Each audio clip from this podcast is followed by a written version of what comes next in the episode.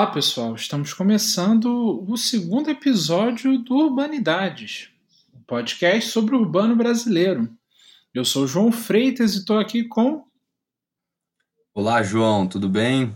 Bom, eu sou o Danilo Cursino, né? Estamos aqui mais uma vez e que bom que estamos de volta. É... Enfim, trazemos novidades nesse segundo episódio. Sim. Quer contar pra gente? É, estamos Estamos aqui fazendo essa introdução, estendendo o tapete vermelho para o nosso primeiro convidado, né, considerando que a Bianca é coordenadora do projeto. Foi uma conversa muito bacana com, com o professor Gabriel Filtran, contando um pouco mais sobre sua trajetória de pesquisa, sobre seu livro. É, a gente estava um pouco nervoso, né, Danilo? Nossa primeira gravação. Foi uma primeira entrevista e uma entrevista de peso, né? Sem dúvida. É, bom, mas eu, eu gostaria de destacar uma coisa, João, é, sobre a nossa entrevista com o Feltran, né, que, que foi o que você falou no primeiro episódio, que a ideia é a gente se aproximar, aproximar, na verdade, né, ao mundo acadêmico, de pessoas que talvez não estejam muito ligadas a isso, mas tenham interesse. É, e eu acho que, enfim, a, a entrevista com o Feltran foi muito boa nesse sentido, porque foi muito descontraída, apesar do nervosismo, confesso, é, e, e também porque, enfim, ele contou toda a sua trajetória, é, relatou várias histórias é, do início da trajetória dele e também já mais maduro, né? Então, é muito bacana você perceber essa evolução e, e também acho que tranquiliza um pouco a gente, né? Quando a gente tem alguns dilemas aí, é, a gente vê que essas pessoas que já estão mais maduras passaram por situações parecidas com as nossas. Eu acho que foi muito boa nesse sentido. Sim, sem dúvida. E é importante também, Danilo, reiterar que, que a gente tenta manter uma via de mão dupla com, com os nossos ouvintes. Temos o nosso e-mail que está aí disponível para dúvidas, reclamações, contatos e afagos, que é o brasilurbandata.gmail.com e também o nosso Facebook, não é, Danilo? Certo, certo. É, o Facebook do Urbandata é Urbandata Brasil, o banco de dados sobre o Brasil urbano. Então, é, busquem lá é, no Facebook, Urbandata Brasil, acho que vocês já acham, e deixem o seu like. Eu acho que é, enfim, é uma página bem bacana. A gente posta várias notícias, é, várias é, oportunidades também, enfim. Deem uma olhada lá, vocês vão curtir. É, o podcast, na verdade, é só a ponta do iceberg, né, de um projeto de pesquisa muito maior. Então, muito. quem está ouvindo a gente aqui pelo podcast não conhece o trabalho do Urban Data, a melhor forma de conhecer é, de fato, através da página do Facebook. É, que eu acho que por lá a gente tem um contato, vamos dizer assim, diário, né, com, com o público que nos acompanha. Sem dúvida. Vamos para a gravação? Bora. Eu acho que, enfim, como você disse, né, a gente está aqui só estendendo o tapete vermelho. Vamos deixar agora as pessoas ouvirem um pouco mais sobre Gabriel Feltran. Valeu.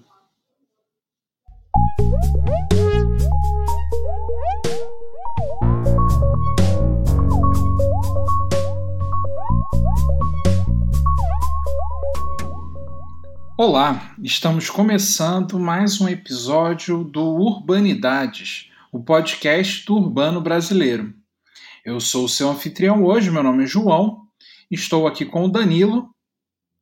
E aí, João, como é que estão as coisas aí no Rio? Tudo bem, Danilo. Que bom, aqui também tudo certo. Estou também com o Guilherme. Bom dia, boa tarde, boa noite para todos que estão nos ouvindo e também com o Marcelo. Olá a todos, espero que vocês gostem do nosso episódio de hoje com o nosso convidado mais do que especial. Conta pra já gente. Que, já que fez a introdução, Marcelo, pode continuar, pode. Faça as honras. hoje nós estamos aqui com o, o pesquisador, professor da UFSCar, que atualmente está em Londres e nos concedeu essa entrevista, professor Gabriel Feltran trabalhou por já trabalha há um tempo na área da sociologia urbana, trabalhando principalmente com sociologia da violência, e atualmente escreveu um livro muito bem falado, muito bem comentado sobre o PCC. Hoje é ele que faz a honra de nos dar, conceder a entrevista para o nosso podcast. Obrigado, gente. Obrigado pela apresentação. Obrigado pelo convite. É um prazer estar com vocês. Gabriel, é, a, a, nossa ideia, ainda que o Marcelo tenha, tenha apresentado muito bem um pouco da sua trajetória, mas seria importante também você falar para a nossa audiência um pouco do seu caminho de pesquisa, por onde você passou e, e como que chegou nesse seu tema de pesquisa agora, que é sobre, sobre violência, mais especificamente o PCC.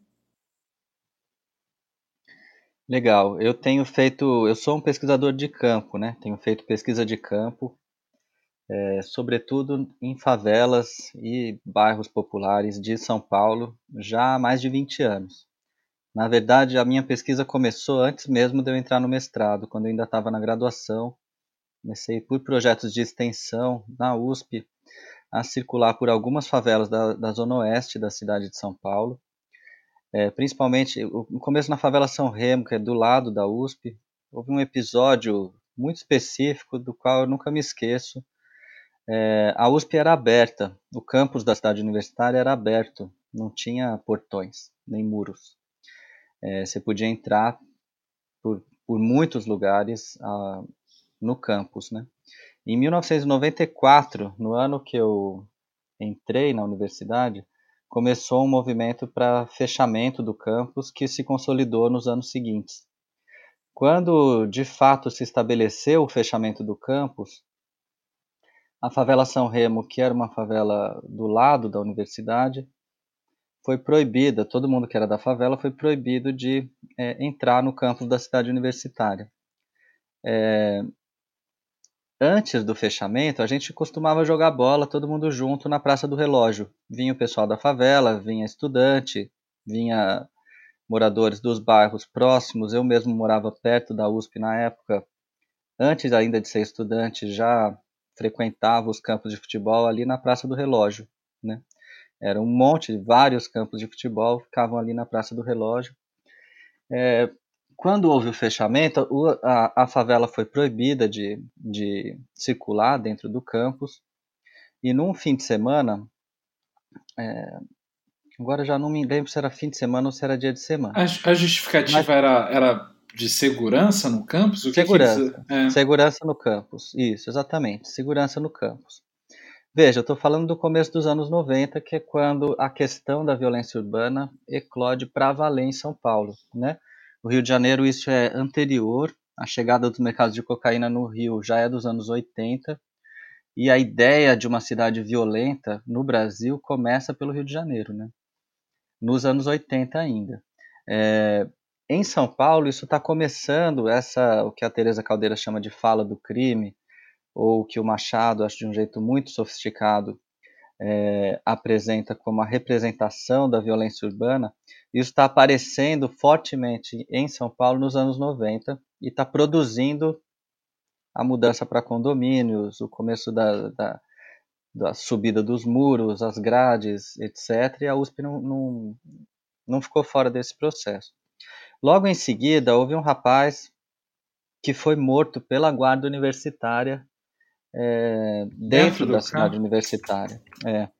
Então eram, eram meninos muito jovens que entraram no campus sem autorização da segurança, foram perseguidos pela guarda universitária é, e um deles, aí as circunstâncias não foram nunca esclarecidas, mas um deles foi encontrado morto na raia olímpica, afogado. Né? Então tudo indicava que que a guarda universitária havia provocado essa morte, seja jogando o menino lá dentro, seja espancando e jogando, seja matando e jogando, nunca, nunca se esclareceu que eu saiba esse caso. Mas houve uma revolta da favela é, que desceu para o campus e incendiou vários postos da guarda universitária. Né? Um conflito que ocorreu dentro do campus e que que me marcou muito como estudante naquele momento.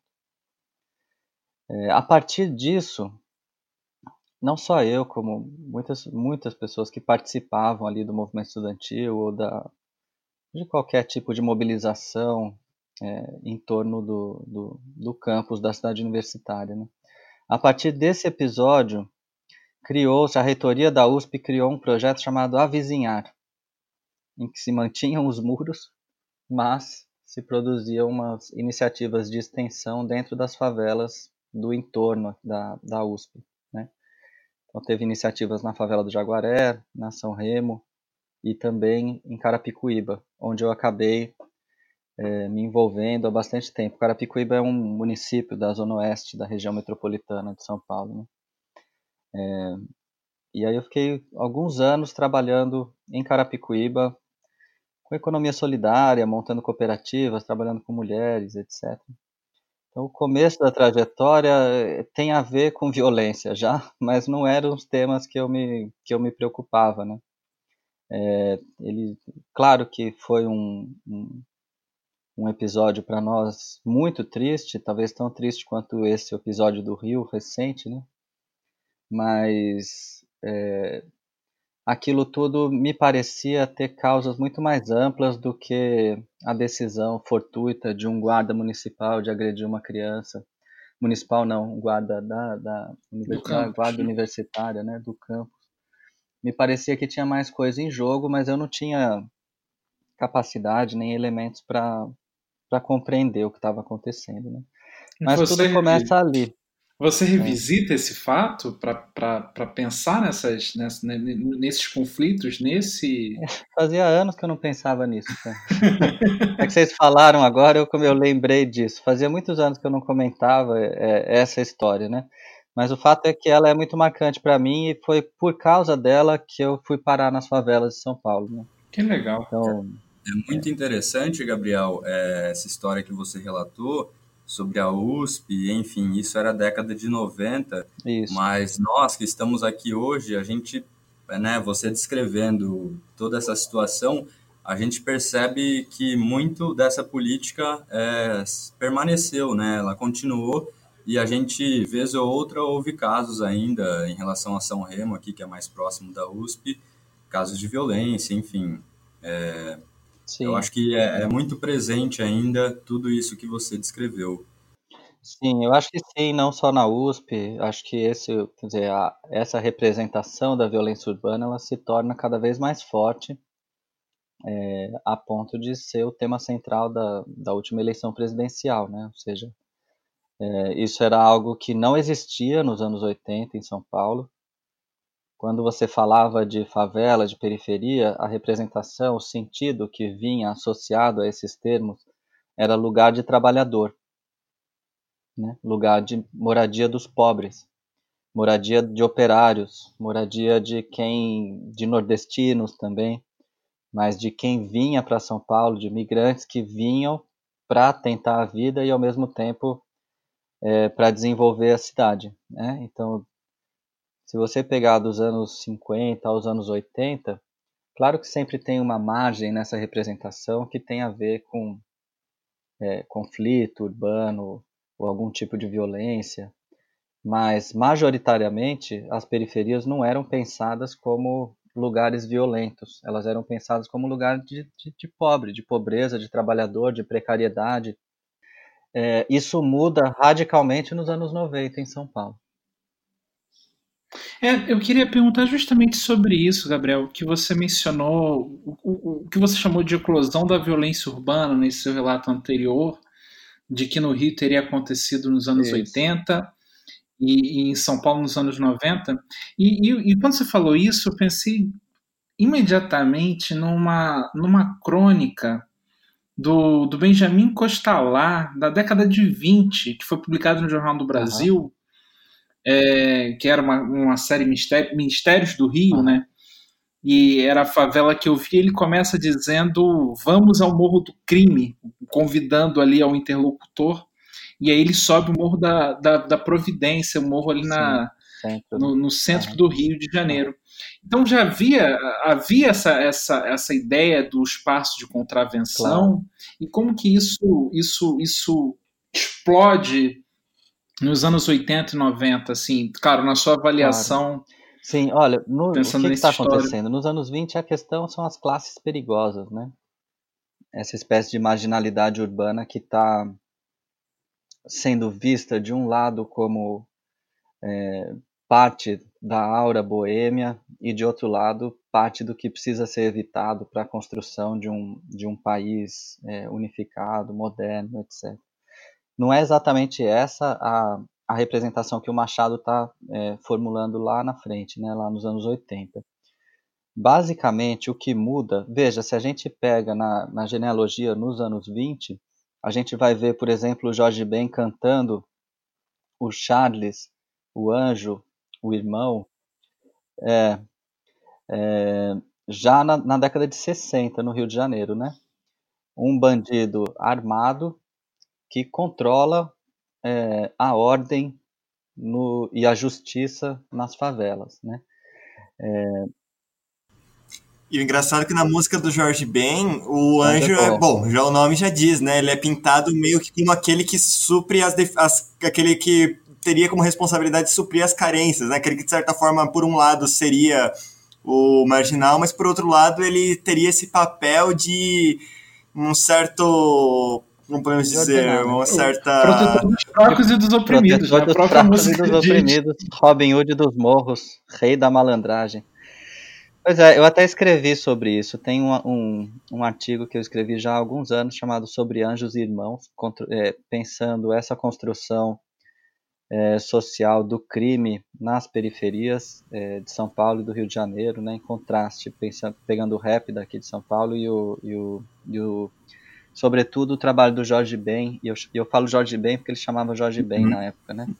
Uhum, dos uhum. anos 60 até o começo dos anos 70. Esse foi um artigo publicado no, no, no IEB, na revista do IEB aí da USP.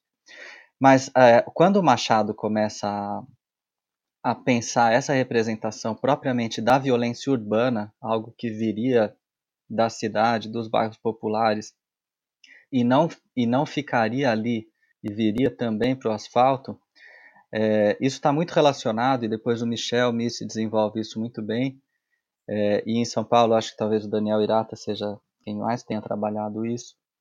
É, isso está relacionado com a chegada de, de mercados ilegais é, transnacionais numa escala muito forte, né? muito grande. Então, se você tinha antes o anjo como uma figura já armada, como a 45, no caso do, do, do Jorge Ben, é, e ordenando territórios, o anjo não era um traficante.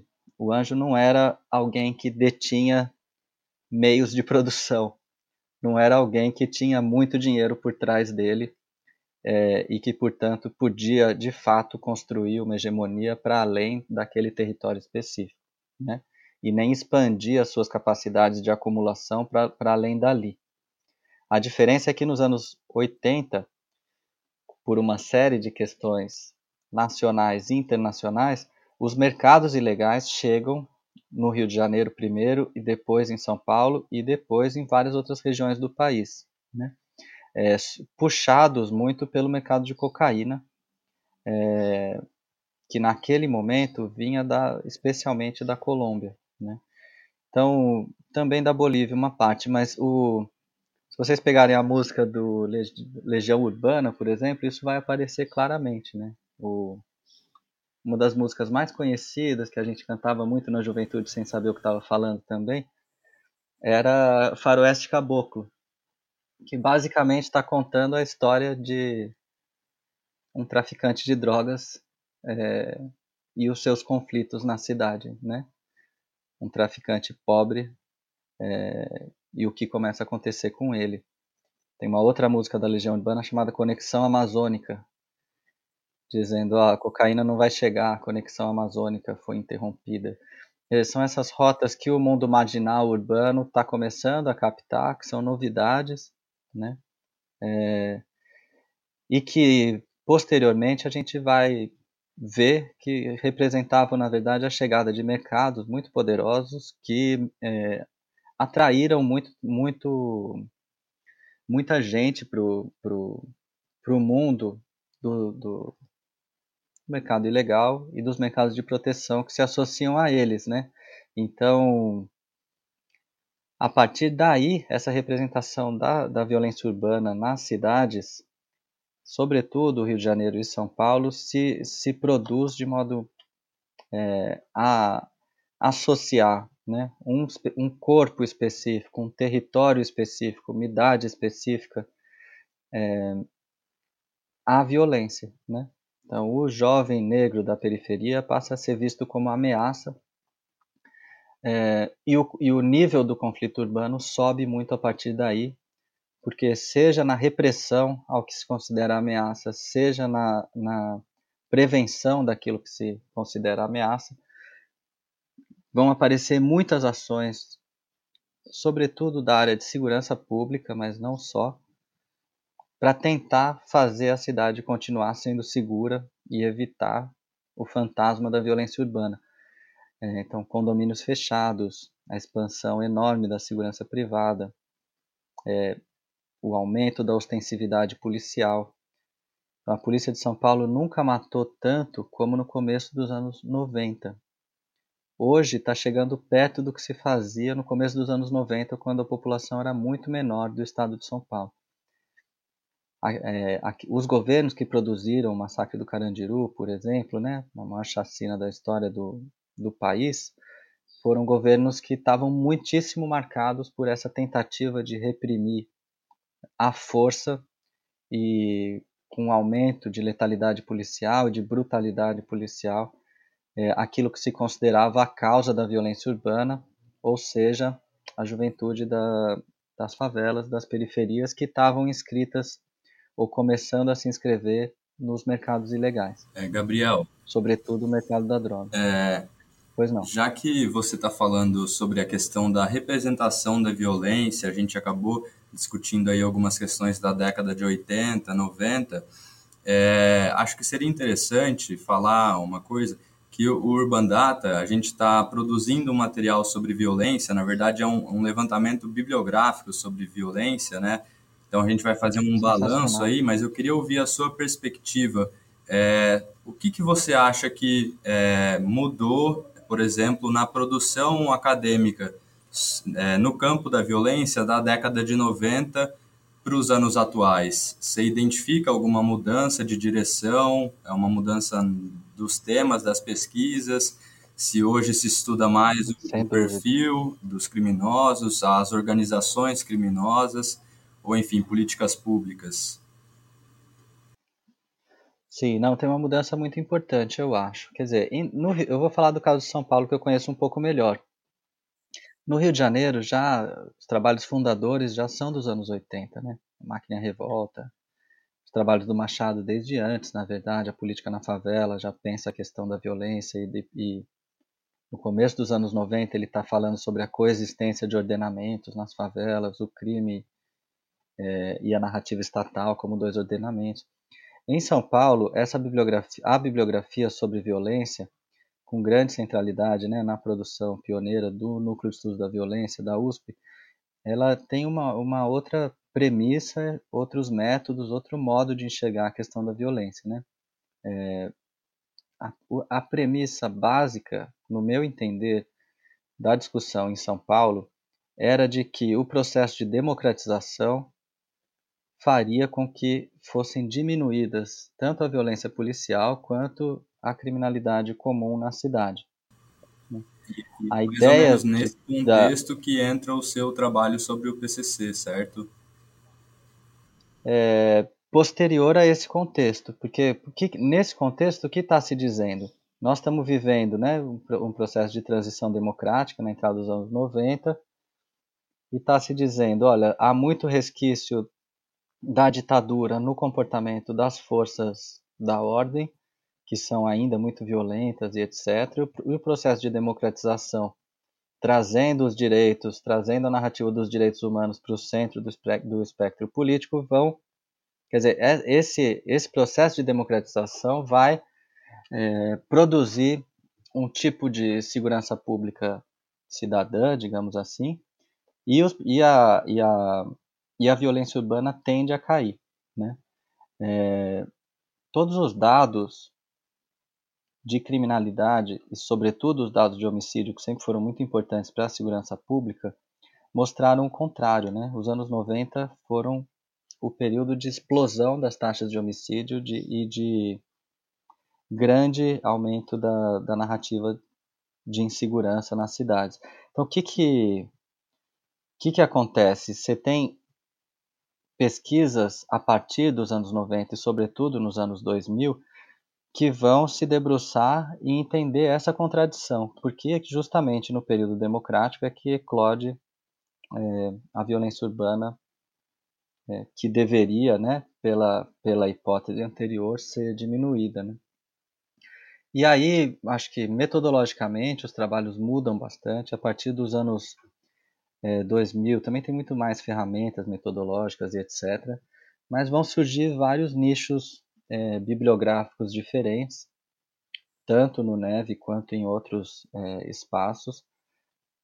E dentre eles, aí sim eu me encaixo, né? Como um conjunto de etnografias urbanas que começam a ser feitas é, no final dos anos 90, virada para os anos 2000, e que vão dar os seus resultados lá por meados dos anos 2000, né? Então, meu primeiro trabalho é de 2005, né? Meu mestrado que vira livro e depois e, e, vários outros trabalhos da minha geração vão se Ana Paula Galdeano, muitos outros, né? Vão pensando o problema da violência é, a partir de uma perspectiva etnográfica e sem esse pressuposto normativo de que uma mudança na, no regime político ou nas formas de governo teria um impacto direto na questão urbana, é, mas aí a, a, é, fazendo o oposto, né? indo para campo e vendo o que está acontecendo ali para depois tentar entender as causalidades do que está acontecendo ali. Então, ao invés da gente pressupor, pressupor normativamente é, como a violência se comportaria, a gente vai a campo para tentar ver primeiro descritivamente o que está acontecendo e depois tentar encontrar categorias de análise que ajudem a explicar aquilo que está acontecendo. Né? Então, no caso de São Paulo, isso foi bem evidente. Né? A gente, por exemplo, a questão das taxas de homicídio que eu mencionei, né? elas sobem muito nos anos 90, elas caem muito nos anos 2000. O que, que aconteceu? Aí tem vários, vários, o debate muito intenso sobre o que aconteceu para que subisse, para que caísse, e vários autores discutindo há anos, né, sobre, sob diferentes perspectivas, quais teriam sido as causas, por exemplo, da redução dos homicídios em mais de 70% no estado de São Paulo durante os anos 2000. Então, daí você vai ter abordagens mais normativas, abordagens baseadas em pesquisa em boletim de ocorrência, abordagens baseadas em dados quantitativos, dados demográficos é, e material etnográfico, tudo isso sendo posto na conversa para pensar o que, que aconteceu com os homicídios em São Paulo nos anos 2000. Né? Então, o debate muda bastante, eu acho que ele se torna muito mais plural, é, e hoje acho que a gente tem muito mais condição de entender o fenômeno da violência em São Paulo, no Rio de Janeiro, em Fortaleza, em Manaus, é, do que a gente tinha antes, né? sem dúvida nenhuma. Muito interessante vocês fazerem essa, essa revisão bibliográfica, isso vai ajudar bastante. Professor, é, pensando no que você já está falando sobre o trabalho de campo, falando sobre é, áreas de pesquisa, sua retrospectiva, você lembra de alguma história, um episódio que você gostaria de relatar, pensando na metodologia, no trabalho de campo que você faz? Nossa senhora, tem tanta história. Estamos abertos. Imaginamos isso. Eu lembro de muita história, assim. Aliás, é muito boa pergunta. Tem uma história muito, uma história que eu conto sempre, mas que é uma história que eu acho que para mim foi muito significativa. Contar duas, são duas cenas muito curtas, mas elas foram muito significativas para mim e eu explico por quê.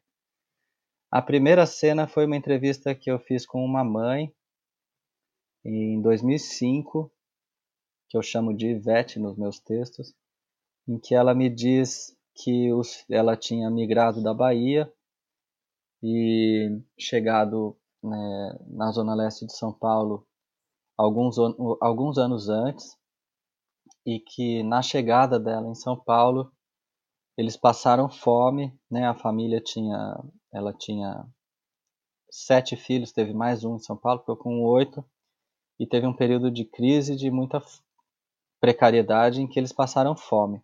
Nesse período, ela mandava os filhos dela na feira. Tem uma feira grande ali no Parque Santa Madalena, é, nos finais de semana, e ela mandava os filhos ali para pedirem dinheiro, é, tentarem conseguir alguma doação de comida, pegar resto de peixe, cabeça de peixe para fazer pirão, é, e pedir dinheiro e, se possível, guardar carro. Eles eram vários meninos, né? Então eles tinham na feira uma possibilidade de conseguir alimento, é, dinheiro e tal. Só que os meninos eram novos ali naquela quebrada, né? Então, quando eles eles e eles eram muitos, então eles ocupavam um espaço na feira, mas não conheciam ninguém dali. E quando esses meninos voltavam para a favela, que a feira fica num lugar mais alto, né? Porque nessa região é o contrário, a favela é num vale, né? E a Avenida Sapopemba está passando por cima. Então, quando os meninos voltavam, eles eram roubados por outros meninos e chegavam em casa sem nada, né?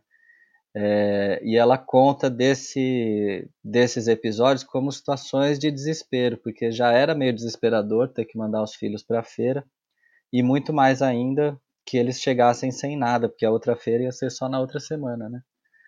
Então ela resolveu chamar a polícia para os meninos que estavam roubando os filhos dela, que ela sabia quem eram, né? É, e ela chama a polícia, a polícia vem, até a favela, até a porta da casa dela.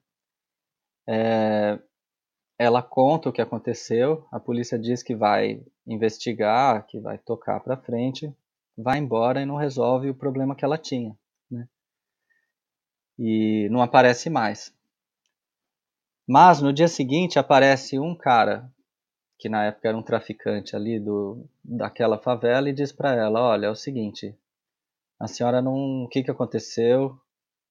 que a senhora chamou polícia ontem, aqui não pode chamar a polícia, a gente quer saber o que aconteceu antes de tomar alguma providência, mas não pode chamar a polícia para cá. E ela relata o que aconteceu. Ela diz: Olha, meus filhos estão indo na feira, a gente está passando muita dificuldade e os meninos estão roubando as coisas deles. Ele fala: Bom, mas isso a gente resolve, não é a polícia que resolve. E aí esse cara chama o, o um outro parceiro dele e nem, nem vai até os meninos, mas ele fala, ó, só avisa para os meninos que os filhos aqui da Dona Ivete é para deixar eles trabalharem tranquilamente, que ela é da comunidade também, etc. E a partir daí ela não tem mais nenhum problema e os filhos tampouco, né, durante bastante tempo. Então esse foi um episódio para mim que me marcou bastante e, e depois eu vim entender o que estava acontecendo só anos depois. É, e um segundo episódio, que também foi decisivo na minha pesquisa, eu acho, foi é, eu tinha um, um, interlocutor de campo que roubava carros. Hoje em dia eu estudo o mercado de carros, né, junto com, com vários outros pesquisadores da nossa equipe. Mas na época eu não tinha nenhum conhecimento de como funcionava o mercado de carro roubado. Né?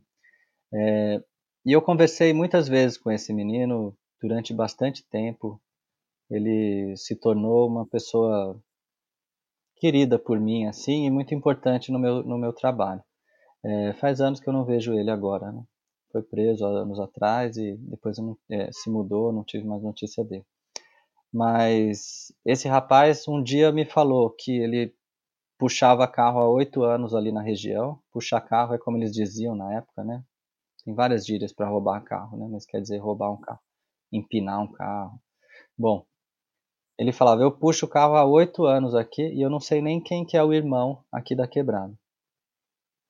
Querendo dizer, eu sou do crime, eu roubo o carro aqui faz oito anos, mas eu não tenho nem noção de quem é o irmão que, que regra a, a digamos, a ordem do crime, né, os princípios de funcionamento do crime aqui nessa favela. É, o que ele estava me dizendo muita coisa ao me dizer isso, né? Na época eu também não conseguia entender. Mas isso foi esse depoimento depois testado muitas outras vezes, né, com muitos outros interlocutores, é a base da, da, da minha hipótese de que o PCC trabalha como uma maçonaria, não como uma empresa, né? É, que depois vai ser o argumento central desse livro recente é, sobre o PCC. Bom, já que entramos no PCC, então acho que cabe a pergunta aqui agora. Acho que a pergunta cabe aqui agora, como que você se aproximou, como é que você chegou nesse objeto de pesquisa especificamente? Quando foi isso? Veja, é, eu comecei a estudar as periferias, como eu estava dizendo, eu estudava movimento social. Meu primeiro trabalho é sobre movimento de moradia. É, depois o meu depois eu tive outros trabalhos sobre movimentos sociais no campo, etc. Mas fui me interessando muito pela questão da política, né? A política na periferia. É, e continuo muito interessado nesse tema, na verdade. Né? Política é entendida como todo o debate, as deliberações, os conflitos, as tomadas de posição, os recursos, a força necessários, mas também a burocracia e etc., que estão inscritos no, na produção de ordem urbana. Né? Vocês veem que eu falo bastante de ordem urbana porque é, é meio como eu sintetizo o meu trabalho. Né?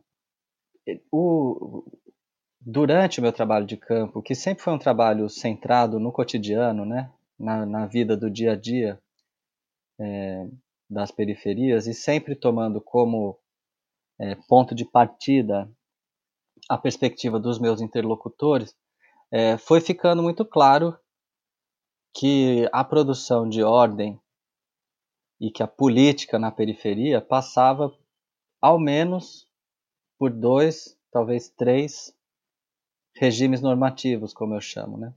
Tinha um conjunto de normas que emanava é, do Estado propriamente, né? Então, se o cara tem um problema de saúde, ele vai no posto de saúde, né? Resolver o problema dele. É, quem organiza a questão da saúde nas periferias é o Estado, né? Embora haja outras coisas acontecendo, tem curandeiro, tem chá, tem um monte de tem automedicação, tem um monte de coisa, mas o, a presença estatal nessa área é muito evidente, né? Como na educação, por exemplo. Né? Embora tenha eh, a educação infantil, você tenha muita entidade social ligada à igreja, ligada ao trabalho de base, é basicamente o sistema educacional público que chega nas periferias, né? que organiza a questão da educação ali. Por outro lado, em vários outros temas não é assim que acontece, né? Quando você tem um problema relacionado à segurança numa favela, como a Ivete teve lá atrás, ela não chama a polícia. Ela chama o disciplina da quebrada ou o moleque que estiver na biqueira no momento que vai acionar a disciplina. Então, se for necessário, né?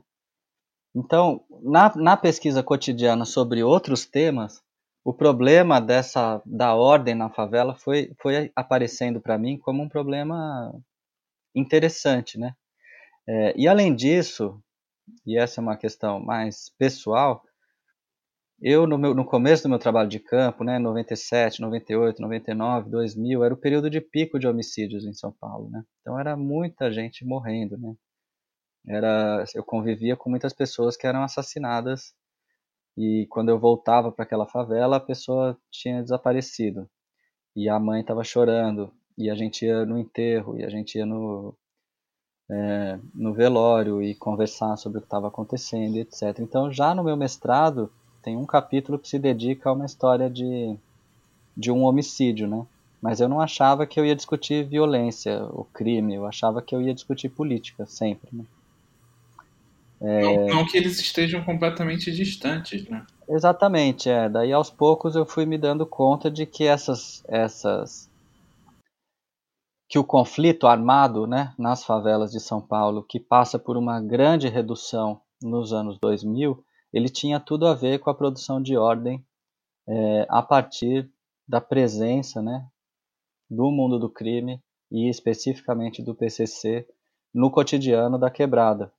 E, e como isso era absolutamente desconhecido fora das favelas, é, quer dizer, era uma coisa totalmente ponto pacífico, todo mundo sabe, todo mundo conhece, todo mundo fala a respeito com muita tranquilidade quando você está na favela. E quando você está na universidade, ninguém sabe, ninguém ouve. Quando você ouve na imprensa, é tudo bobagem. Você vê uma quantidade de, de besteira sendo dita que você fala: não, não é possível, vamos ter que falar sobre isso, né?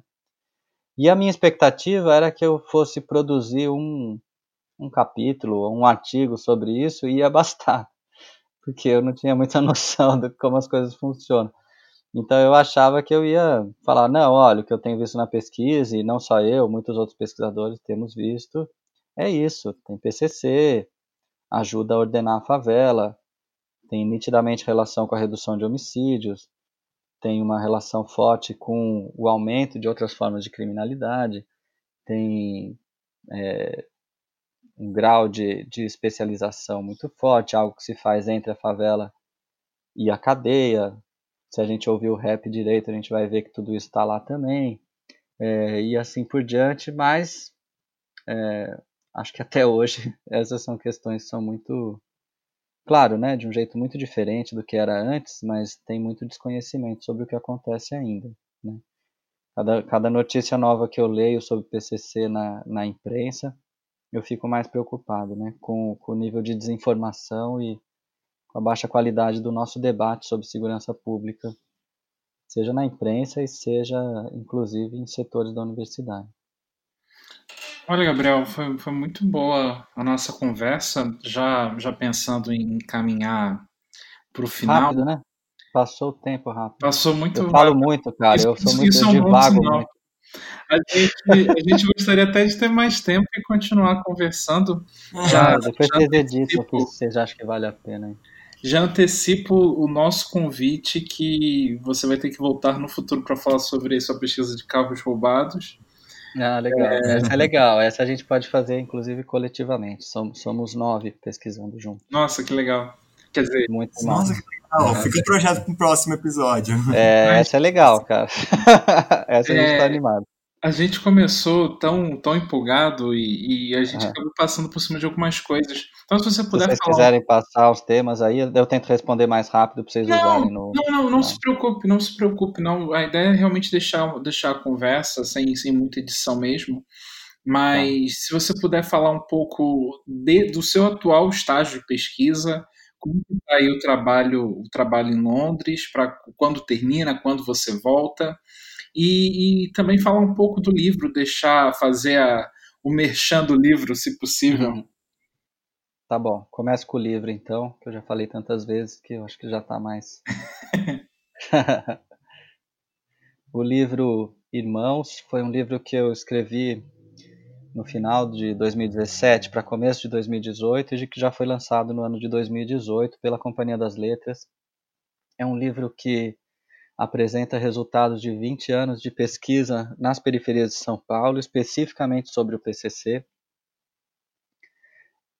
Mas, é, embora apresente resultados de pesquisa, ele é escrito de uma forma que qualquer leitor, independente de ser cientista social, independente de ser é, pesquisador na área ou especialista no tema, ele possa ler e se apropriar da, da história do PCC, por isso que ele chama Irmãos, uma história do PCC. Né?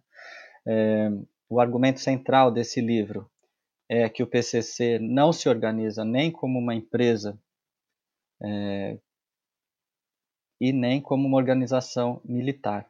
Né? O meu argumento é que o PCC se organiza como uma irmandade secreta, como uma fraternidade aos moldes do que a gente conhece, por exemplo, numa irmandade muito conhecida que é a maçonaria.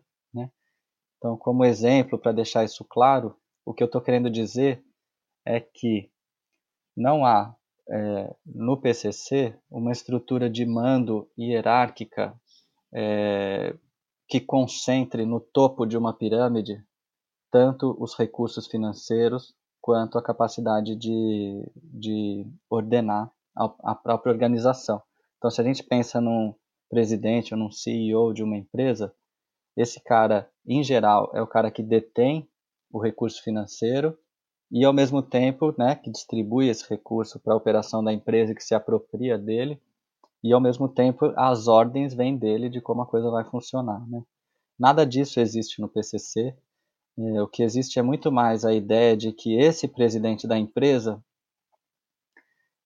ao lado de um dono de um restaurante ao lado de um policial militar, ao lado de um, de um outro é, de um médico ou de um outro empresário do ramo de construção civil, todos eles podem se associar em pé de igualdade numa organização como a maçonaria, por exemplo.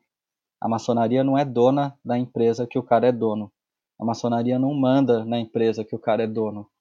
A maçonaria procura ajudar os seus irmãos a progredirem na vida, a terem progresso, né? E pressupõe ajuda mútua entre eles. Então, do mesmo jeito, essa é a mesma fórmula que acontece com o PCC e no mundo do crime é, há 25 anos, né? Desde 93 em São Paulo. Então, se um cara é dono de 15 biqueiras de que vendem cocaína, crack, maconha, outro cara tem uma quadrilha de assalto a banco, outro cara tem uma, uma rede de conhecidos para se juntar para furtar carro, outro cara é, sabe como conseguir droga mais barata na fronteira com a Bolívia, o outro sabe como usar explosivo. É, essas pessoas podem se associar numa organização sem estrutura de mando para um fortalecer é, a atividade do criminal do outro, pensando que, um, que todos estão ali para progredirem juntos e ninguém manda na atividade do outro nem no outro. Né? É, então, essa me parece ser a forma de atuação do PCC e na pesquisa de campo isso está largamente comprovado. Né? É, mas ainda hoje na imprensa, no, na, em muitos trabalhos, ainda aparece o PCC como aquele que manda num território, que dá ordens, que tem um cabeça, um número um, é, etc, etc, etc. Né? Então, é, esse livro, na verdade, foi pens pensando no debate público que o livro veio à tona, é, para tentar desmistificar um pouco essas impressões que na pesquisa não se mostraram procedentes, né? E aí eu conto milhares de histórias no livro. O livro é todo narrativo, né? Muito, muito mais narrativo do que do jeito que eu contei aqui, né? É, e a segunda coisa aqui que eu estou fazendo em Londres, né? Eu nos últimos anos tenho viajado muito, passei um período. Além, além de passar frio. É. e o frio não termina, né? É, eu tive oportunidades, né, de, de no, de um afastamento, eu agradeço a minha universidade por isso, mas também a FAPESP que, que possibilitou esses, esses períodos no exterior, em 2017 e em 2019, é, um semestre em cada ano, primeiro em Berlim, segundo é, aqui, ligado à Universidade de Oxford e, a Goldsmith, e ao Goldsmiths College aqui da Universidade de Londres. É, eu tenho estou nesse período fazendo pesquisa é, sobre o mercado ilegal de carros e autopeças, né, que são mercados globais é, que produzem muita violência no estado de São Paulo. Então, por exemplo, a letalidade policial, né, as pessoas que a polícia mata em São Paulo são muito mais é, ligadas aos crimes contra patrimônio, em especial carros, do que ao tráfico de drogas, diferente do que acontece no é, Rio de Janeiro a maioria dos mortos pela polícia no Rio tem relação com as operações é, ligadas ao controle do tráfico no, nos morros. É, os confrontos entre traficantes e policiais ou as execuções policiais elas acontecem é, em torno do mercado de drogas, sobretudo no Rio de Janeiro. Em São Paulo, isso se dá muito mais em perseguições após roubos e furtos, em especial roubo e furto de veículos. É, e o que a gente faz nessa pesquisa, e aqui em Londres eu estou vinculado a um núcleo que tem pesquisadores muito sólidos sobre mercados transnacionais, é tentar entender né, as, os condicionantes mercantis, econômicos é, do que acontece no, no, com relação à violência em São Paulo. Então, só para dar um exemplo, tornar isso mais concreto, né, se você pensa na migração do Nordeste para São Paulo nos anos 50, 60, 70, que era muito grande, todo mundo diz com muita tranquilidade: não, teve um processo de industrialização centralizado nas grandes metrópoles do Sudeste, abriu-se muita vaga na indústria abriu-se muito emprego nas cidades e isso fez com que muita gente migrasse para pro, pro, São Paulo, saísse de 3 mil quilômetros longe no Nordeste e viesse para São Paulo. Mas a gente não pensa assim quando a gente está falando de mercados ilegais. Né? A gente não pensa que abriram-se milhares ou centenas de milhares de postos de trabalho relativamente bem remunerados nos mercados ilegais e que isso atraiu uma série de trabalhadores não qualificados para esses mercados. A gente acha que a família desestruturada levou o menino, ou o diabo, ou qualquer outra coisa, levou o menino a decidir é, ir para o crime. Né? É, e, portanto, a gente tem que punir o menino e não entender o sistema que está levando esse moleque para o crime. Né? Então, a gente não tem que regular mercados, a gente não tem que pensar em esclarecimento de homicídio, a gente não tem que pensar em entrega de justiça, a gente não tem que pensar em mais nada. Nós temos que pensar em punir aquele que a gente identifica como a causa do problema. Né? Todo o esforço. Um processo de... quase de expurgação mesmo, né? É. E assim, o roubo de carro em São Paulo, isso é muito evidente, né? Um menino que rouba um carro, aí do lado da USP, ou dentro da USP, ele vai ganhar. Na nossa pesquisa aparecem remunerações de 200 a 1.500 reais por carro roubado, sendo que 1.500 no caso de caminhonetes que valem 300 mil reais. O leiloeiro que vai vender esse carro depois que ele for encontrado vai ganhar 10 vezes mais do que isso, do que ganha quem roubou. Ou seja, você tem um mercado gigante, inclusive um mercado de trabalho, em torno do roubo de carro. Né? E é esse mercado que, regulado, pode fazer reduzir violência. Então, a, a proposta que a gente tem para a segurança pública é muito diferente do que a proposta que vem sendo implementada. Né? A proposta que vem sendo implementada parte do pressuposto de que o problema está na favela, está na periferia, está naquele corpo jovem negro armado que é, aborda o, o, motorista e rouba o carro dele. E é claro que ninguém está a favor de que isso aconteça, muito pelo contrário, né? Mas o que a gente está dizendo é que as causas para esse menino estarem lá estão muito além e vão para muito além dele em si mesmo, né? Tem muitos outros determinantes econômicos, sociais que estão é, fazendo com que essa cena seja plausível e aconteça. Né? Brilhante, Gabriel. Olha, a gente não tem nem como, como agradecer sua presença aqui, sua luxuosa presença, esses minutos que.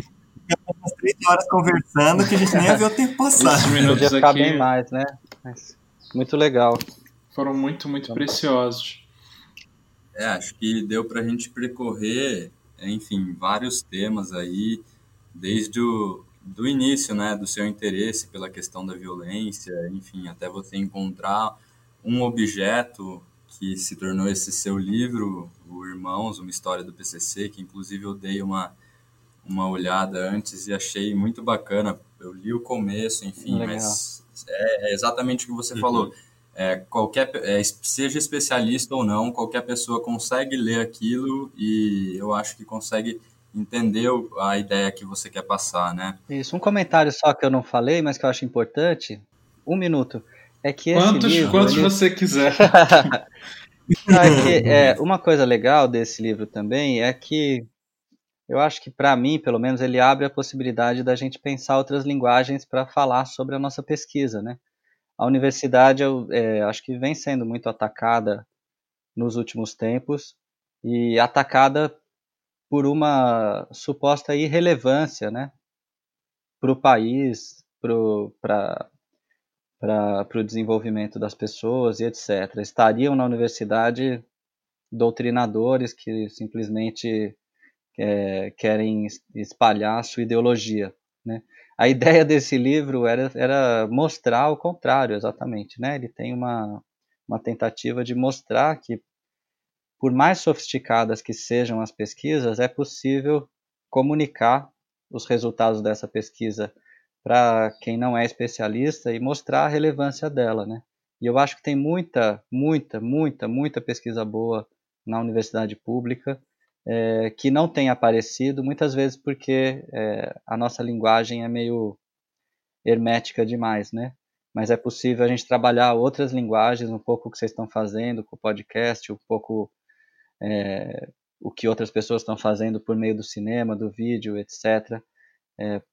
Ou mesmo nos jornais, ou usando a imprensa, ou produzindo outros materiais que sejam rigorosos cientificamente, mas que comuniquem de um, de um modo mais é, palatável para o grande público a relevância do que tem sido feito na universidade. Né?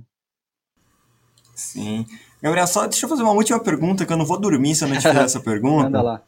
Eu gostaria muito de saber quais são os seus truques para conseguir se aproximar dessas pessoas, porque eu acredito que não é muito simples você conseguir não. chegar nessas pessoas né, que estão ligadas diretamente é. a essas a redes, né, como o PCC e tudo, acredito é. que não seja algo muito simples, né? Elas não estão demonstrando todo momento que elas fazem parte, né? Quais foram é. algumas possibilidades que você usou para abordar essas pessoas e chegar até anúncio na, no, nos, nos classificados.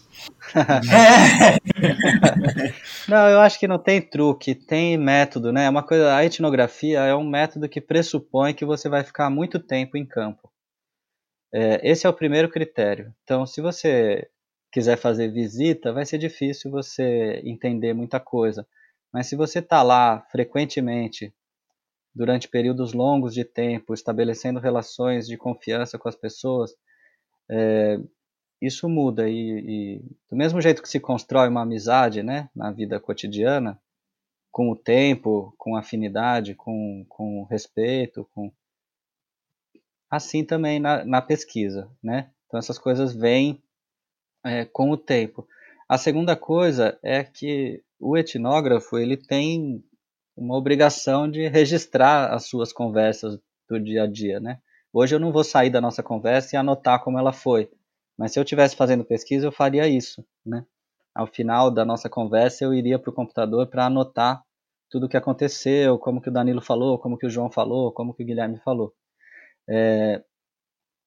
A gente fazendo isso muitas vezes né, ao longo de muitos dias de pesquisa, vão aparecendo, vai, vão, vão se tornando conscientes muitas das coisas que no dia a dia a gente não percebe.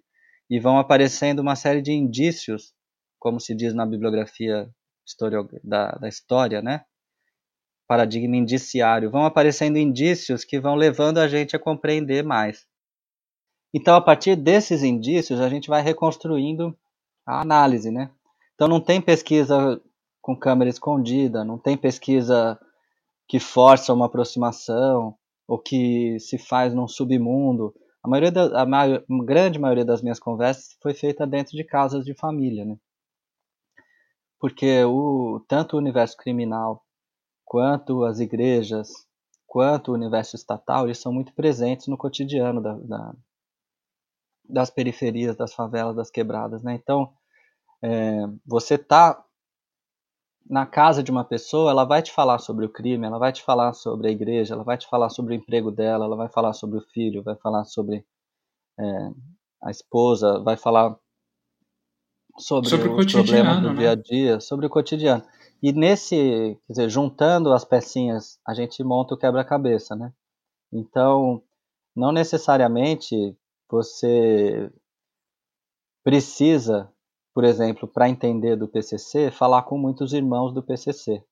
É claro que é bom falar com irmãos do PCC e é importante também, mas é, do mesmo jeito que para entender a universidade pública você não necessariamente tem que estar tá dentro dela. Mas se você estiver num ambiente em que há universitários, uma parte disso você entende, né? É, e com o tempo e com o trabalho sistemático, essas coisas vão ganhando sentido e você começa a testar isso, né? Então, quando eu conversei com gente que era efetivamente parte da facção, não teve tanta novidade quanto eu achava que ia ter. Porque, de certa forma, o que eles é, me diziam já era algo que já era conhecido antes de falar com eles por esse método, né, chamado etnografia, de juntar essas pecinhas do cotidiano. Certo. Então é tempo, paciência e, e trabalho. ah, é uma tríade melhor do que o foco, força e fé, isso eu não tenho dúvida. Mais alguma coisa? Danilo, Guilherme, Marcelo? eu acho que a gente conseguiu percorrer aí é, até mais do que a gente tinha preparado, né? O Gabriel foi fornecendo informações aí para a gente que, enfim, dá para linkar com muita coisa e acho que é justamente, é, talvez, uma importância dos estudos urbanos, né? Essa interdisciplinaridade, né? Sem dúvida. Porque, como você viu, Gabriel, ele vai juntando diversas questões da sociologia, da política e vai imbricando, imbricando tudo isso, né? Claro. E chega no PCC, enfim, com diversas abordagens. Acho que esse panorama mais geral, né, de assuntos específicos, eles são muito frutíferos, né? Legal, eu então, sempre fui muito a favor que... disso, sim. A gente, a nossa cabeça não, não para de funcionar quando a gente muda de disciplina, né? Então, uhum. ah, porque esse tema é da psicologia, eu não vou entrar nele? Não, eu vou entrar com visão de sociólogo nele e vamos ver o que, que sai e possivelmente sai uma outra sociologia, né? É, com certeza. E, e, mas é preciso, né, que a gente se nutra o máximo possível dos conhecimentos que estão disponíveis na economia, na história, na psicologia, na antropologia, na política, nas ciências sociais de modo geral, é, e em outras áreas também. Às vezes questões metodológicas que a gente aprende com, com áreas de ciências mais duras. Quer dizer, tem muita coisa que, que é preciso fazer para resolver os problemas que a gente tem empíricos, né? Que é conhecer o que está acontecendo no mundo. E vamos nessa direção. Então é isso, né, pessoal? Maravilha, gente. Muito obrigado, viu? Em nome Pela de toda a equipe Urban Data, acho que nós temos só a agradecer a presença do professor, o tempo que ele nos disponibilizou, estando em Londres e tudo isso. Então, acho que nós, nós temos que agradecer e que essa seja a primeira de muitas colaborações futuras que possamos ter nesse podcast. Valeu. Foi um prazer para mim conversar com vocês, é um prazer colaborar com o Urban Data, uma iniciativa que eu admiro muito. E agradecer a vocês e a Bianca pelo convite e até a próxima. É, obrigado, muito obrigado.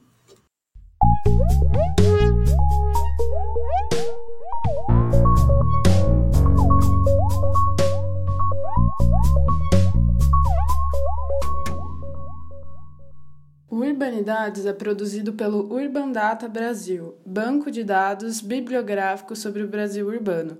O Urban Data está vinculado ao Centro de Estudos da Metrópole e está sediado no Departamento de Sociologia da Universidade de São Paulo. O Urbanidades é feito por bolsistas e associados sob coordenação da professora Bianca Freire Medeiros. Visite nossa página no Facebook.